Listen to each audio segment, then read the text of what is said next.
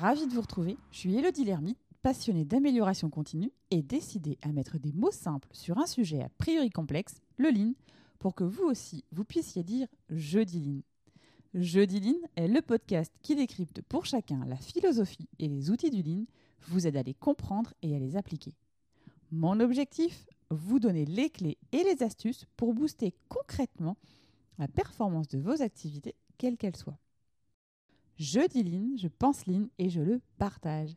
Merci à ceux qui ont pris le temps de rédiger un avis et de noter le podcast pour le soutenir et permettre à d'autres de le découvrir. N'hésitez pas à en faire de même. Aujourd'hui, on va parler de mode opératoire, d'instruction, de règles de travail, de standards de travail, de c'est quoi le standard? Mais alors oui, qu'est-ce que le standard? Eh bien, le standard se définit comme la meilleure façon, connue à un moment donné, la plus facile et la plus sûre pour réaliser, effectuer une tâche ou une activité. Là aussi, quel que soit le domaine d'activité, le standard est indispensable pour s'assurer que les meilleures pratiques du moment sont identifiées, formalisées et appliquées par tous les acteurs concernés. Dans cet épisode, nous allons voir comment on le définit et comment aussi on le fait évoluer. Rédiger des standards de travail n'est pas une perte de temps. Non, loin de là, car les standards sont des références sur le travail que l'on sait faire. Ils indiquent comment faire une opération avec le moins de non-valeur ajoutée possible à un instant T. Et lorsqu'ils sont suivis, ils garantissent des résultats cohérents et prévisibles. En d'autres termes, ce sont des suites d'astuces et de recettes qui matérialisent le bon geste pour réaliser, avec la meilleure qualité possible, le travail attendu. L'absence de standard à certains endroits d'un processus est la principale cause de variabilité dans la performance d'une équipe. La variabilité, elle peut être de différentes façons.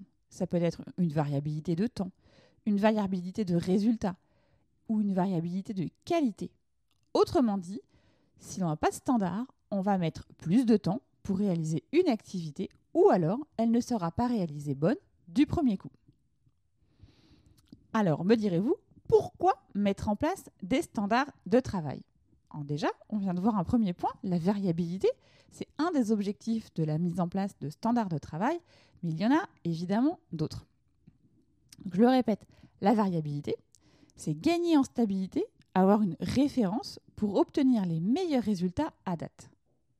Le savoir, capitaliser sur le savoir, attraper les meilleures pratiques. La formation, disposer de supports de formation. La collaboration, se mettre collectivement d'accord sur la meilleure façon de faire. Ça, ce sont les bénéfices. Voyons maintenant dans quel contexte, quand créer des standards.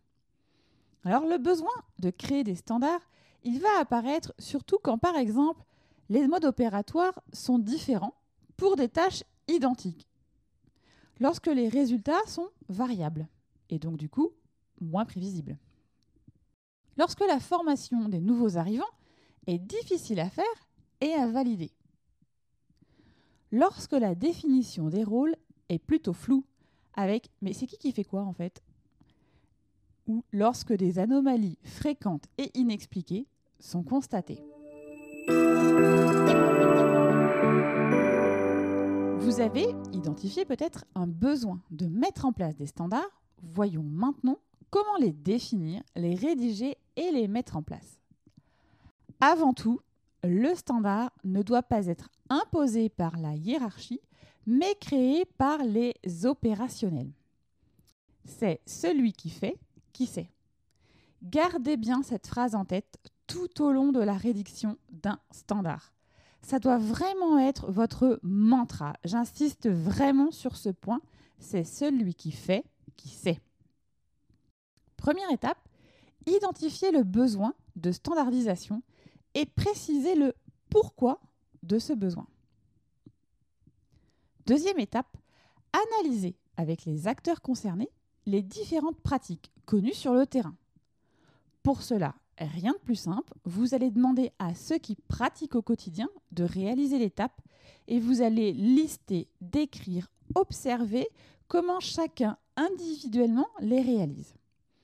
Chronométrer chaque étape, filmer afin d'avoir une bonne compréhension des actions réalisées, comment et en combien de temps. Troisième étape, se mettre d'accord sur la façon de faire qui donnera les meilleurs résultats. Quand je dis meilleurs résultats, c'est d'un point de vue sécurité, qualité, coût et délai. Il s'agit de définir l'enchaînement d'étapes qui soit durable et répétable. Autrement dit, c'est pas le plus rapide, celui qui est le seul dans le groupe de travail à réaliser euh, une tâche hyper rapidement parce qu'il a une expertise spécifique, par exemple. Quatrième étape, formaliser le nouveau standard en privilégiant le visuel par des photos, des schémas, des logigrammes avec des descriptions synthétiques et aussi avec un temps de référence pour réaliser chaque étape. Cinquième étape, vous allez tester votre nouveau standard avec des acteurs qui n'ont pas participé au projet. C'est un peu votre crash test en quelque sorte. Ça va vous permettre de le valider. Sixième étape, on a fait le crash test juste avant. Le crash test est validé, forcément on va le déployer, ce, nouveau standard, et vous allez euh, former l'ensemble des utilisateurs. Évidemment, à cette étape, les personnes qui ont été engagées dans l'équipe projet pour réaliser le standard sont vos meilleurs formateurs. Ils vont pouvoir transmettre leurs compétences et expliquer pourquoi cet enchaînement est le meilleur. Ne l'oubliez pas. Le standard n'est pas figé, il évolue de manière itérative au fil des résolutions de problèmes et au fil du temps. C'est un document qui est amené à changer, à être optimisé par l'équipe qui l'a conçu et qui l'utilise au quotidien. Avoir des temps de référence sur les standards, ça permet à l'équipe de constater, par exemple, que pour une étape, il était prévu 15 minutes et que régulièrement, le temps est inférieur ou supérieur. En mesurant des écarts de performance, l'équipe va s'engager dans la résolution de problèmes. Comprendre pourquoi le temps est inférieur ou supérieur. Et de là, en s'engageant dans la résolution de problèmes, ça va permettre à l'équipe d'améliorer les standards de travail qui vont eux-mêmes réduire le stress et stabiliser la performance. C'est en cela que le standard est un outil crucial pour l'amélioration continue. Grâce à lui, les bons gestes deviennent pérennes. Il est la cale qui permet de progresser, d'avancer sans jamais reculer. La résolution de problèmes, nous l'avons évoqué dans l'épisode 22 avec le QQOQCP et dans l'épisode 15 avec les 5 pourquoi, creuser pour trouver la cause racine. Et évidemment, une fois que vous avez mis en place cette résolution de problème afin d'améliorer votre standard, forcément, et là, vous me voyez arriver, vous allez mettre en place un PDCA, Plan, Do, Check, Act. Vous pouvez même, avec l'équipe, définir par exemple de revoir vos standards à la maille du trimestre ou à la maille du semestre. Définir une fréquence de revue du standard, là aussi, c'est encore être dans une boucle d'amélioration continue parfois dire que la standardisation freine la créativité. Et en fait, c'est complètement le contraire, vraiment tout le contraire. Elle la favorise. Formaliser et standardiser une bonne pratique permet à ceux qui l'appliquent d'éviter de perdre du temps à chercher comment faire, alors que la solution, elle existe, elle est éprouvée et elle donne le meilleur résultat. Ça, ça permet de libérer l'esprit et ça permet de se consacrer à ce qui est vraiment créatif, à ce qui apporte de la valeur ajoutée. Je vous donne un exemple de la vie courante. Toutes les voitures équipées d'une boîte de vitesse mécanique ont trois pédales disposées de la même façon et elles remplissent les mêmes fonctions. Ça, c'est un standard. Ça crée quoi? Ça crée des automatismes. Et ça évite qu'à chaque changement de véhicule, vous entamiez un nouveau cycle d'apprentissage à l'auto-école. Et voilà l'intérêt de mettre en place des standards. Voilà, terminé pour aujourd'hui. Merci pour euh, vos encouragements, vos retours, vos petits messages qui nous sont vraiment euh, sincèrement précieux.